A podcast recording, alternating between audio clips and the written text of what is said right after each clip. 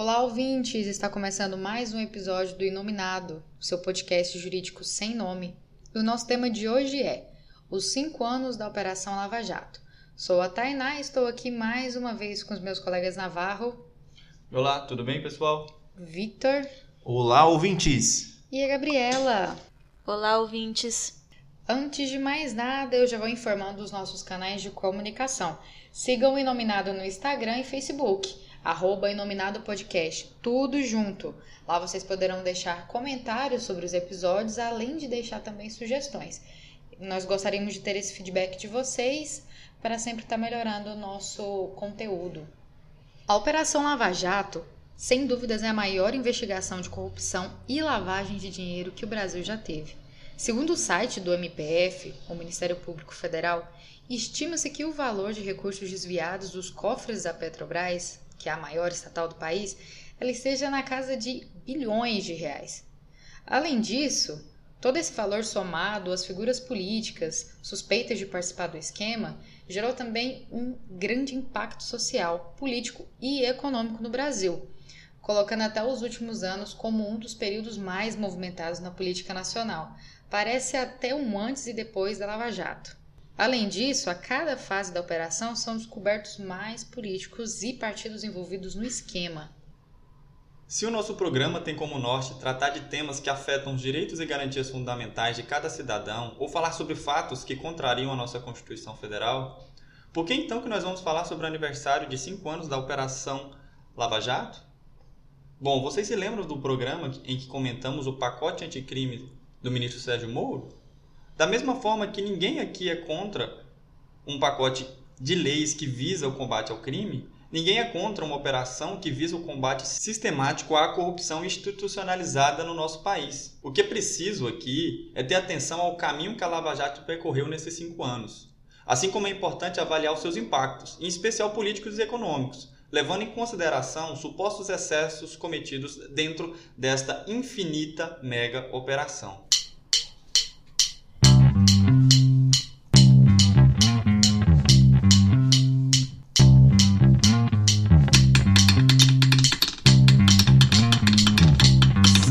Delongas, vamos aprofundar sobre o nosso tema.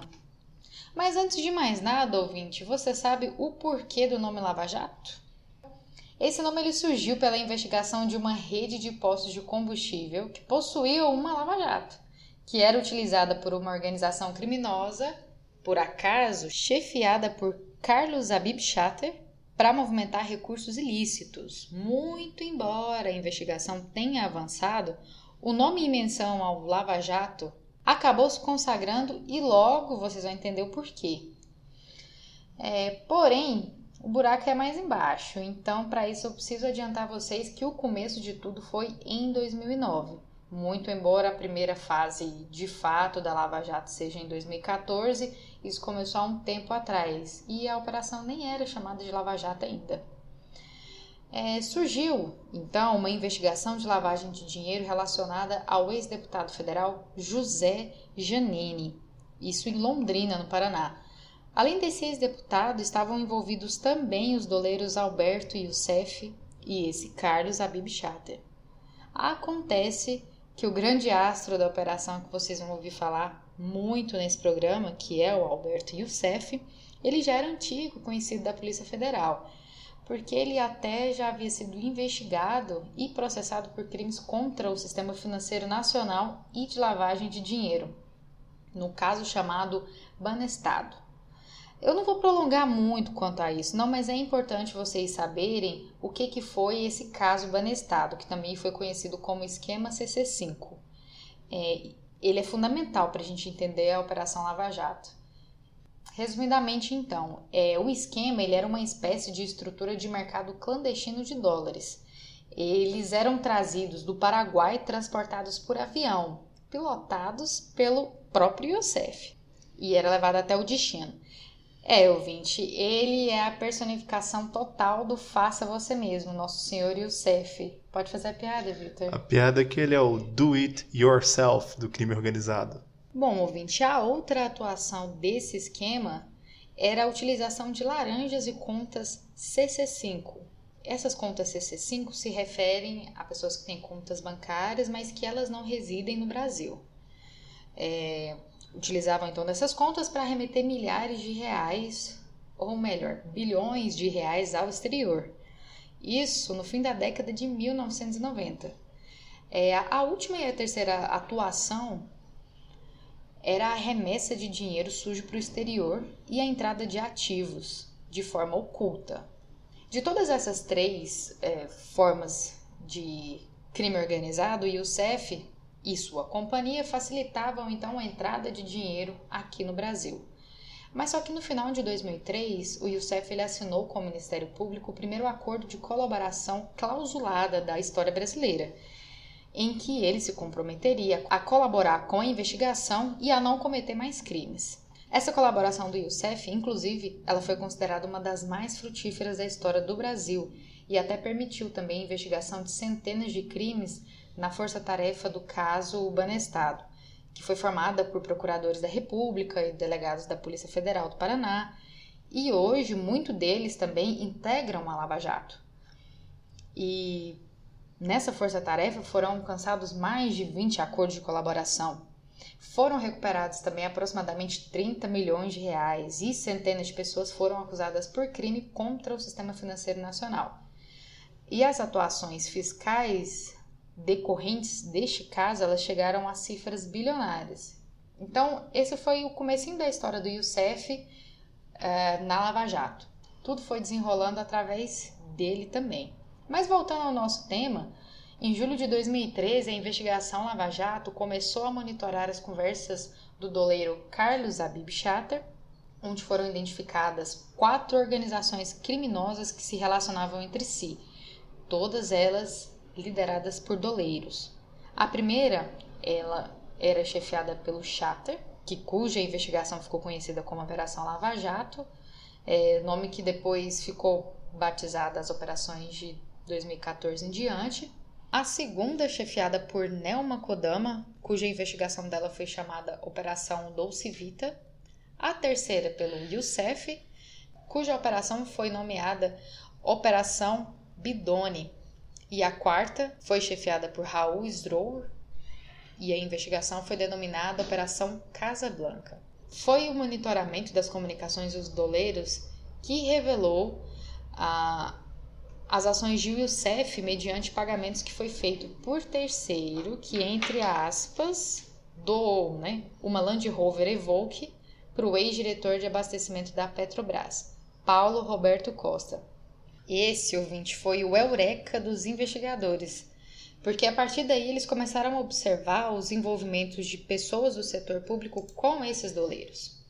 Só que em março de 2014 foi deflagrada a primeira fase ostensiva da operação sobre as organizações criminosas dos doleiros e então do Paulo Roberto Costa. Foram cumpridos nessa fase 10 mandados de prisão temporária, 19 mandados de condução coercitiva e 17 em 17 cidades e 6 estados, e também no Distrito Federal. Então, o que era ali só um problema com doleiros lá no Paraná, eles acabaram descobrindo que já estava totalmente extenso ao resto do país, inclusive envolvendo pessoas que trabalham no setor público. Agora vocês imaginem, ouvintes, é uma cena de série da Netflix que você fica pensando, não pode ser porque foi realmente isso que aconteceu em uma parte da investigação com o ex-diretor da Petrobras, o Paulo Roberto. Quando os policiais federais compareceram em um dos endereços das buscas, no prédio onde funcionava a empresa Costa Global, vinculada ao Paulo Roberto, eles não conseguiram ter acesso, porque a sala estava fechada. E para não arrombar a porta, os policiais eles se deslocaram até a casa do Paulo Roberto para tentar pegar chaves e tudo mais. E nesse meio tempo, enquanto os policiais estavam se deslocando para a casa do Paulo Roberto, familiares dele chegaram lá, retiraram todas as provas do crime e deram fim nesse material.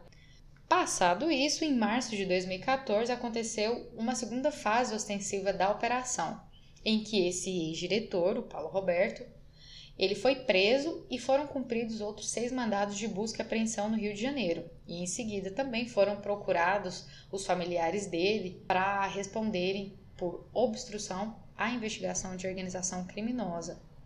Mais de 80 mil documentos também foram apreendidos pela PF, além de diversos equipamentos de informática e celulares. E depois da análise desses materiais foram iniciadas 12 ações penais em face dos grupos criminosos pela prática de crimes contra o sistema financeiro nacional. Paralelamente, os procuradores da República eles fizeram pedidos à Justiça, cerca de 15 medidas cautelares, obtendo o bloqueio de praticamente todo o patrimônio dos acusados no Brasil, que somou cerca de 50 milhões de reais. Valor esse que a gente tem a expectativa aí de ser revertido aos cofres públicos. Mas vocês já devem estar cansados de me ouvir. Só que eu tenho uma notícia para vocês, ouvintes. Até agora eu só falei das duas primeiras fases da Lava Jato. E atualmente a investigação está na sexagésima fase. Fase esta chamada de ad infinitum, que no latim significa até o infinito ou então sem fim. Em maio de 2014, uma reclamação da defesa dos acusados, protocolizada junto ao Supremo Tribunal Federal, suspendeu as investigações por algumas semanas. Porque, segundo a defesa, haviam sido investigados pela Justiça Comum pessoas com foro privilegiado, em especial um deputado federal, o até então ministro Teori Zavascki concluiu que não houve usurpação por parte do juiz, então, juiz Sérgio Moro, porque a identificação de parlamentares era recente e o STF já havia sido informado sobre o fato. O julgamento determinou a cisão do caso para que apenas a parte relativa aos parlamentares indicados permanecesse no STF. Vale destacar aqui que o entendimento do ministro Teori Zavascki foi chancelado pela segunda turma do STF por julgamento unânime, 5 a 0. Naquela época, a operação tinha identificado o envolvimento do então deputado federal André Vargas. E esse questionamento, esse primeiro questionamento foi feito por ele. Essa primeira decisão serviu como entendimento precedente da Corte Suprema para futuros questionamentos no mesmo sentido. Foi considerada então como a primeira grande vitória da Operação Lava Jato perante o STF. Nessa mesma época, o Ministério Público da Suíça entrou em contato com o Ministério Público Federal do Brasil e informou que o Paulo Roberto Costa tinha mais de 23 milhões de dólares em bancos suíços. Por óbvio, dinheiro incompatível com os rendimentos que ele tinha da Petrobras como diretor. Os valores foram bloqueados. Além disso, em trabalho integrado com a Força Tarefa do Ministério Público Federal, os auditores fiscais da Receita Federal forneceram um dossiê contendo provas de que Paulo Roberto Costa e familiares estavam envolvidos na lavagem de milhões de reais oriundos da Petrobras. Os procuradores da República obtiveram, então, perante a Justiça, 11 mandados de busca e apreensão e um mandado de condução coercitiva, que foram cumpridos pela Polícia Federal em 22 de agosto de 2014. Já se sabia que algumas das diretorias da estatal, como a que era chefiada por Paulo Roberto Costa, tinham orçamentos superiores, inclusive, a alguns dos 39 ministérios vinculados à presidência da República naquela época. Também era de conhecimento dos procuradores da República a corrupção em que o ex-diretor estava envolvido, bem como se suspeitava que a abrangência do esquema era muito maior. Aconteceu então outro evento que representou um avanço na investigação: a colaboração de Paulo Roberto Costa por meio de um acordo de delação premiada. Pessoal, ele foi preso é, em março de 2014. O acordo foi proposto em agosto. O cara, quando ele não é feito para para ficar preso, ele arrega muito, mas muito rápido. É um breve destaque. Em 27 de agosto de 2014, Paulo Roberto Costa assinou o acordo de, de colaboração com o Ministério Público Federal. A iniciativa foi dele mesmo, que prestou importante auxílio para a apuração dos fatos em troca de benefícios. No acordo negociado com os procuradores da República, Paulo Roberto Costa se comprometeu a devolver a propina que recebeu, incluindo os milhões bloqueados no exterior. É fácil você se comprometer a devolver aquilo que já está preso na justiça e também se comprometeu a contar todos os crimes cometidos, bem como a indicar quem foram os outros criminosos. Caso ficasse provado que em algum momento ele mentiu ou ocultou fatos, todos os benefícios seriam perdidos. Até onde eu tenho conhecimento, ele nunca perdeu benefício nenhum, desde que ele abriu a boca dele. Como houve a sinalização de que políticos do Congresso Nacional, sujeitos à atuação do Supremo Tribunal Federal por conta do foro privilegiado, o Procurador-Geral da República, até então, Rodrigo Janot, tinha atribuição originária para atuar nestes casos, autorizou o processo de negociação, ratificando o acordo de colaboração de Paulo Roberto Costa e determinou que fossem colhidos os depoimentos de Paulo Roberto Costa, o que foi feito ao longo do mês que se seguiu. O acordo de colaboração foi então homologado pelo STF, que decidiu sobre o encaminhamento das investigações em relação aos parlamentares. Depois de Paulo Roberto Costas, foi a vez de Alberto Youssef recorrer aos procuradores da República para fechar um acordo de colaboração. Alguns outros acordos de colaboração, não menos importantes, foram negociados pela Força Tarefa e também foram submetidos ou à homologação do, do então juiz da 13ª Vara Federal ou em caso de, de envolvidos que tinham foro privilegiado foram homologados pelo Supremo Tribunal Federal. Os depoimentos e provas colhidas em decorrência das colaborações, bem como a análise de materiais apreendidos, documentos, dados bancários, interceptações telefônicas, permitiram o avanço das apurações em direção a grandes empresas que corromperam os agentes públicos. Essa é uma opinião do Ministério Público Federal de que as empresas corromperam os agentes públicos. A minha, particularmente, é o inverso, de que os agentes públicos que corromperam as grandes empresas. Em 14 de novembro de 2014, foram executados pela Polícia Federal, em conjunto com a Receita Federal, 85 mandados, sendo 4 mandados de prisão preventiva, 13 de prisão temporária, 49 de busca e apreensão e 9 de condução coercitiva em diversas cidades do país, especialmente em grandes e renomadas empresas de construção civil, foi então quando o grupo dos 12, então da construção civil, entre aspas, caiu. Empresas como Engevix, Mendes Júnior, Grupo OAS, Carmago Correia, Galvão Engenharia, UTC Engenharia, IESA Engenharia, Construtora Queiroz Galvão e a tão aclamada Odebrecht. No dia 11 de dezembro de 2014, na semana de combate à corrupção, os procuradores da República da Força Tarefa ofereceram cinco denúncias criminais contra 36 pessoas pela prática de 154 crimes de corrupção, 215 crimes de lavagem de dinheiro e organização criminosa. Dentre os acusados, 23 pertencem aos quadros das construtoras já citadas. O Ministério Público pediu o ressarcimento de aproximadamente 1,2 bilhão de reais nessas denúncias. As penas individuais podem somar mais de 100 anos de prisão, mas pasmem, nenhum deles estão presos hoje. Em 14 de dezembro de 2014, os procuradores da República protocolaram uma denúncia criminal contra quatro pessoas, incluindo o ex-diretor da área internacional da Petrobras, Nestor Severo, aquele do olho caído, pela prática de corrupção envolvendo 53 milhões de dólares.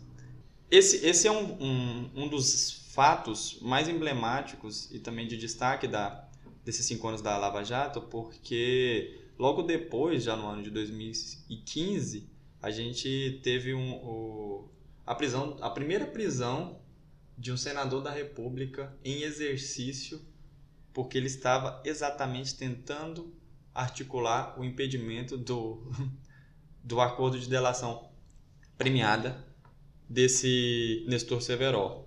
Para vocês que não se recordam, Delcídio de Amaral foi preso com anuência do Senado Federal por suspeita de obstrução de justiça. Nesse caso, naquela época veiculou-se que inclusive era a pedido do então ex-presidente Lula. Então, esse sujeito era uma pessoa muito importante no, no esquema da investigado dentro da própria Petrobras.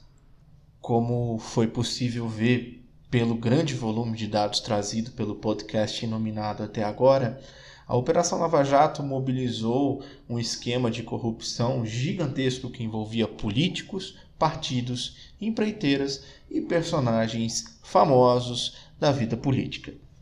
A Operação Lava Jato, no entanto, ela tem uma operação irmã muito similar que aconteceu na Itália nos anos 90.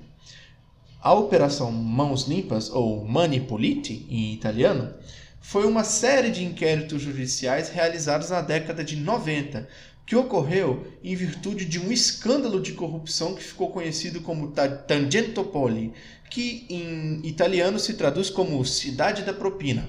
Essa tal cidade era nenhuma outra que não Milão. Milão era dominada na época pelo crime organizado, e assim como acontecia no Brasil, Grandes empreiteiras subornavam membros dos governos locais para obter vantagens indevidas e garantia de impunidade pelos seus crimes e vice-versa.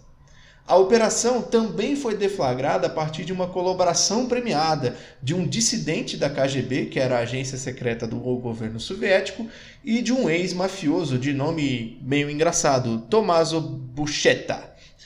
A operação revelou irregularidades em licitações e uso do poder público em benefício de partidos políticos.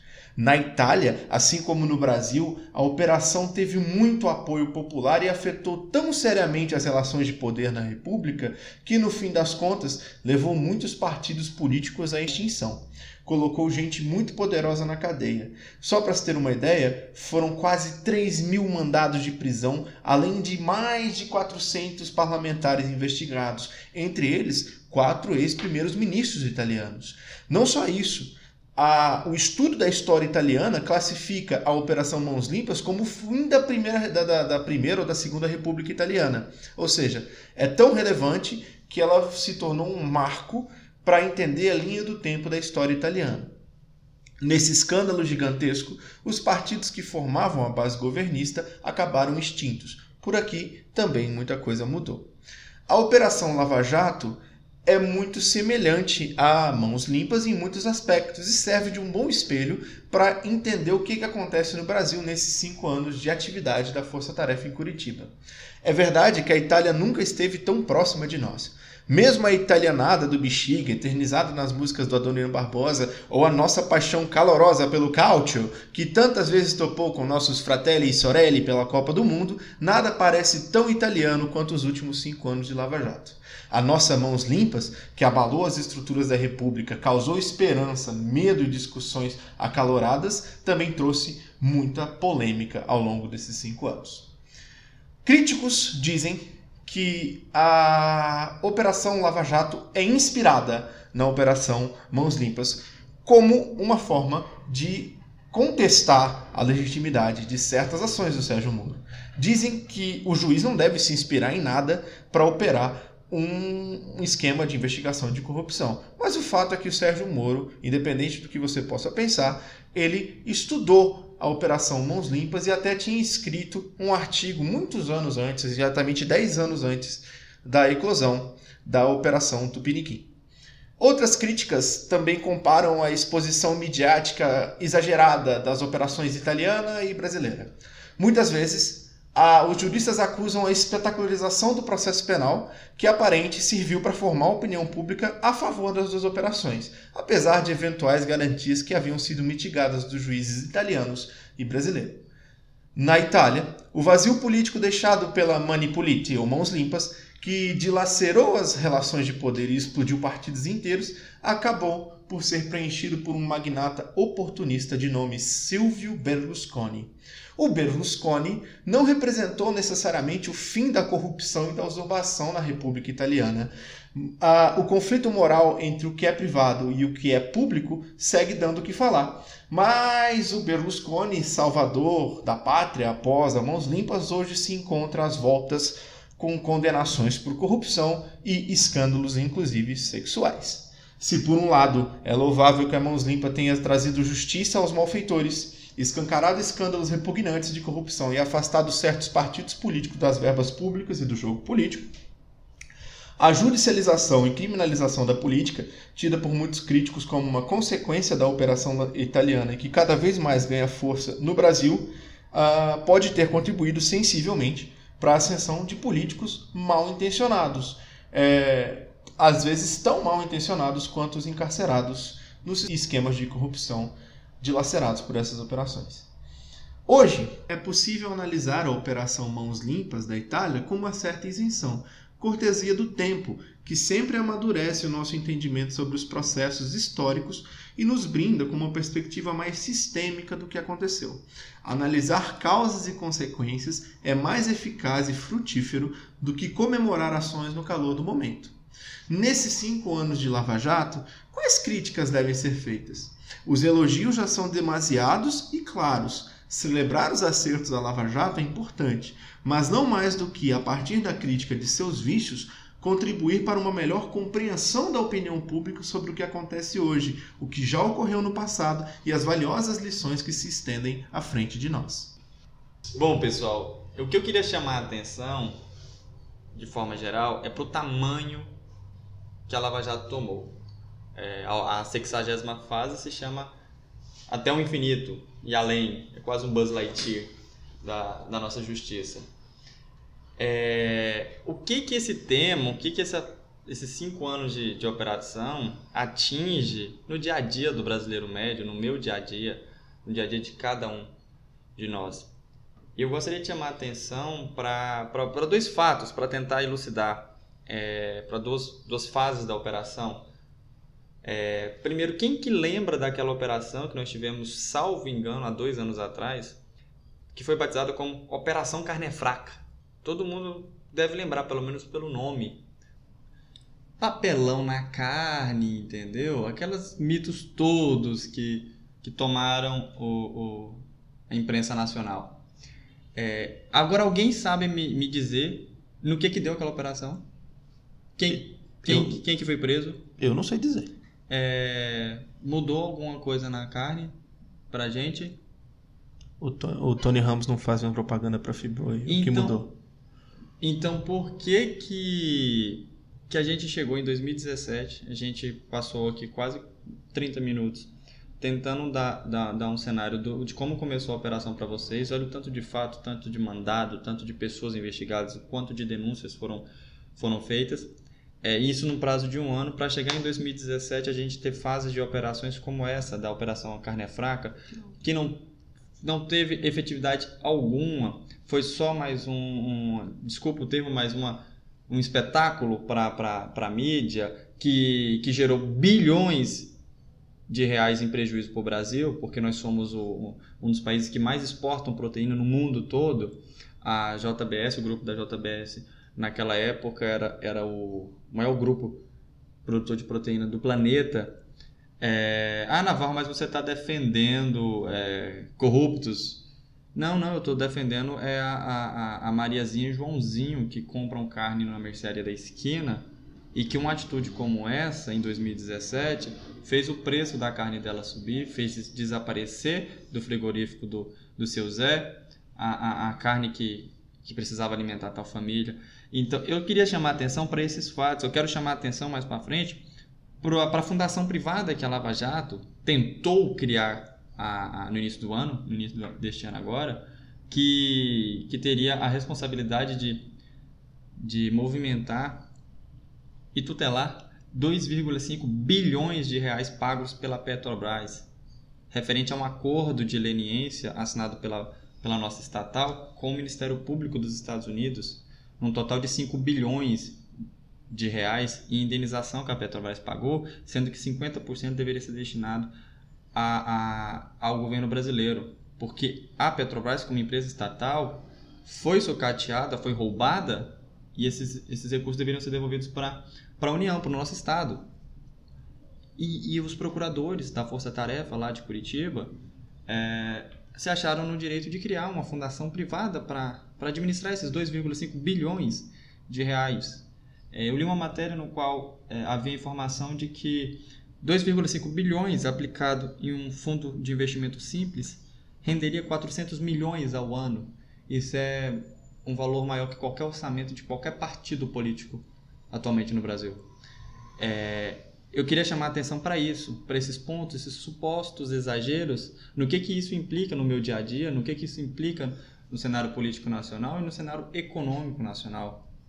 Uma das coisas que eu vejo como ah, uma das maiores mudanças, um dos maiores impactos que a operação trouxe foi logo Logo após a eclosão de tudo, quando começou a se discutir o financiamento privado de campanhas políticas, na é verdade, empresas podem doar, pessoas jurídicas podem doar, né?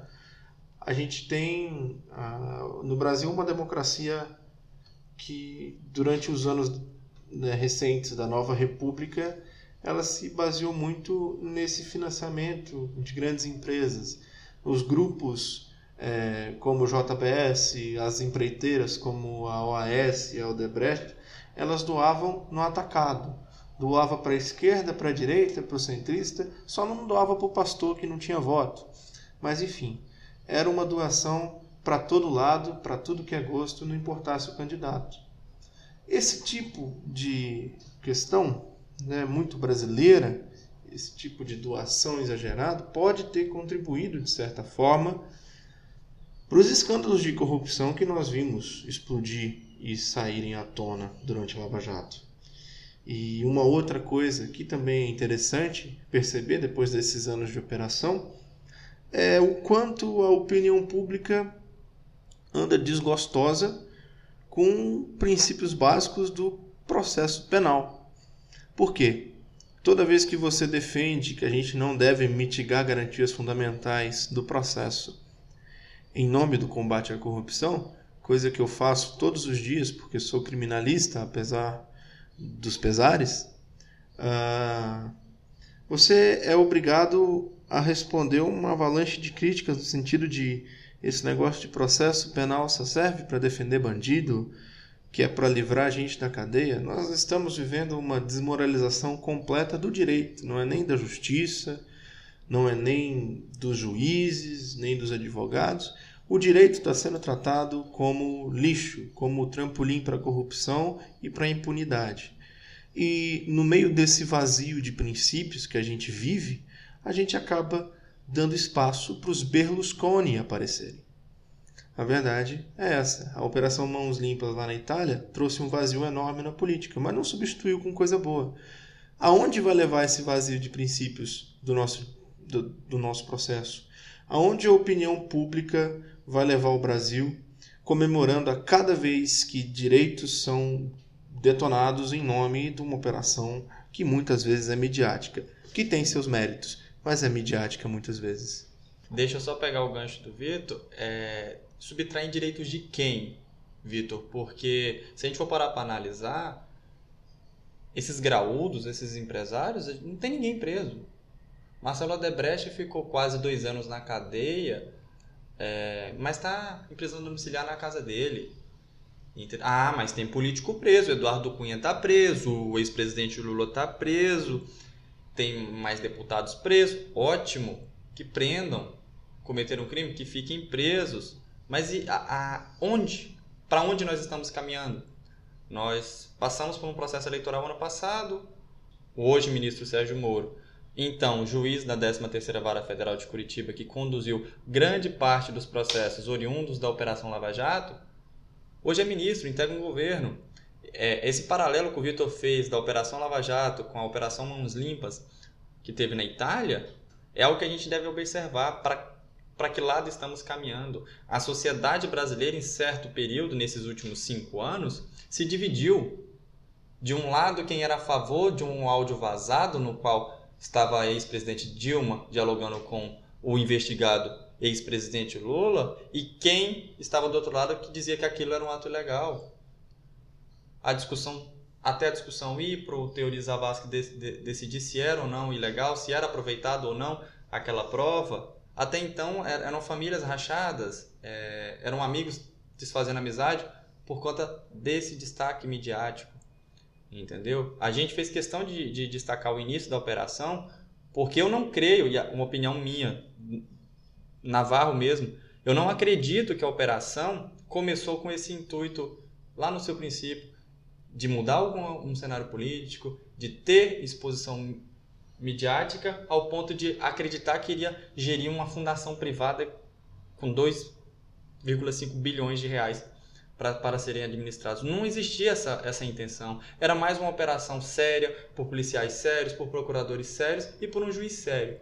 O caminho desses últimos cinco anos que faz a gente chegar hoje, olhar para trás e pensar: peraí, que eu acho que o, que o, o monstro cresceu bastante e talvez esteja hoje incontrolável, que é o que a gente assiste hoje. O STF fala não, eles buscam um sim no outro tribunal e a gente fica lendo matéria de que Lava Jato contraria STF, STF corta asinhas de Lava Jato. Então fica parecendo que, que, que existem entidades, que a Lava Jato se tornou uma entidade hoje, tomou forma e, e deve ser combatida ou agraciada. Em nenhum momento eu acredito que no princípio, no nascimento dessa operação, existia espaço para esse tipo de sentimento. Então eu acho que é um período de, de, de reanálise em relação a esses cinco anos. É muito tempo para uma operação policial. A pergunta que eu faço é: será que a Lava Jato subiu na cabeça dos procuradores? Será que a gratidão que a população sentia aos justiceiros acabou distorcendo o humano por trás do juiz? É um debate profundo, um debate filosófico. Ora, quando a gente faz uma coisa bem feita, a gente acaba recebendo elogios por isso e às vezes, se não for cuidadoso, pode subir a cabeça. Às vezes isso pode ter acontecido e não está errado dizer. Os juízes são humanos, os procuradores são humanos. A gente só precisa ter cuidado aonde a justiça vai chegar. E no final das contas, quem é que vai pagar pelos milhões e bilhões que foram desviados? Não só da Petrobras. É, porque até onde a gente sabe, a investigação ainda está continuando, ainda devem ter outras provas no meio de tudo que já foi analisado. Enfim, é, a nossa estatal, a Petrobras, que era tão valiosa até 2014, ela teve prejuízos imensos, e inclusive tá no site do G1, é, numa notícia que saiu no dia 27 do 2, que a Petrobras ela tem lucro de 25,7 bilhões em 2018, isso após quatro anos de prejuízo, ou seja, desde 2014 ela só vem tendo prejuízo. Agora em 2018 ela teve um lucro líquido e a expectativa é de que continue melhorando. Bom, ouvintes, tamanha a proporção que ganhou a Operação Lava Jato que atualmente ela foi merecedora, inclusive, de um seriado na Netflix cujo nome se chama O Mecanismo. E, embora seja muito interessante é, nós vermos como uma iniciativa anticorrupção tem, tem ganhado tanta importância, me parece também muito preocupante, porque nós temos uma necessidade muito grande de, de tomar para nós um herói que vá salvar a nossa vida, que vá salvar o país e eu acho que atualmente no Brasil, é, não, não vou dizer um herói específico, algum personagem, mas a Lava Jato tem tomado essa posição de, de heroína do, da, uh, contra a corrupção no nosso país. Entretanto, se nós pegarmos, é, conforme já foi explanado antes, se nós pegarmos alguns pontos específicos procedimentais dela, né, são vários pontos, já são cinco anos de operação, nós vemos que várias garantias foram violadas e isso há precedentes para as pequenas ações das pessoas comuns, de nós, pessoas medianas, que, que temos nossos problemas para resolver perante o judiciário. E também, tamanha grandiosidade que a Lava Jato ganhou me preocupa muito, pois nessa ilusão de que ela é a salvadora da pátria, de que ela vai livrar o país da corrupção, nós fechamos os nossos olhos para o fato de que qualquer um que se encontre em posição de poder está extremamente passível de se corromper. Infelizmente, essa é a nossa realidade, mas nós acreditando que uma operação tal qual a Lava Jato vá limpar toda a lama que existe no nosso país, nós não paramos para pensar que nós devemos ficar atentos a quem está no poder, a quem vai chegar no poder, a quem nós vamos colocar no poder. Já que a legitimidade de escolher os representantes é nossa, logo é uma responsabilidade nossa. Nós não podemos nos apegar a, a personagens, a imagens criadas pela, pela mídia, por tudo que se tem feito, e acreditar que está tudo resolvido, porque não está. Nós, enquanto população, enquanto sociedade, devemos ficar extremamente atentos a quem nós, nós elegemos, não só no momento em que elegemos. Esse foi o nosso programa. Até a próxima!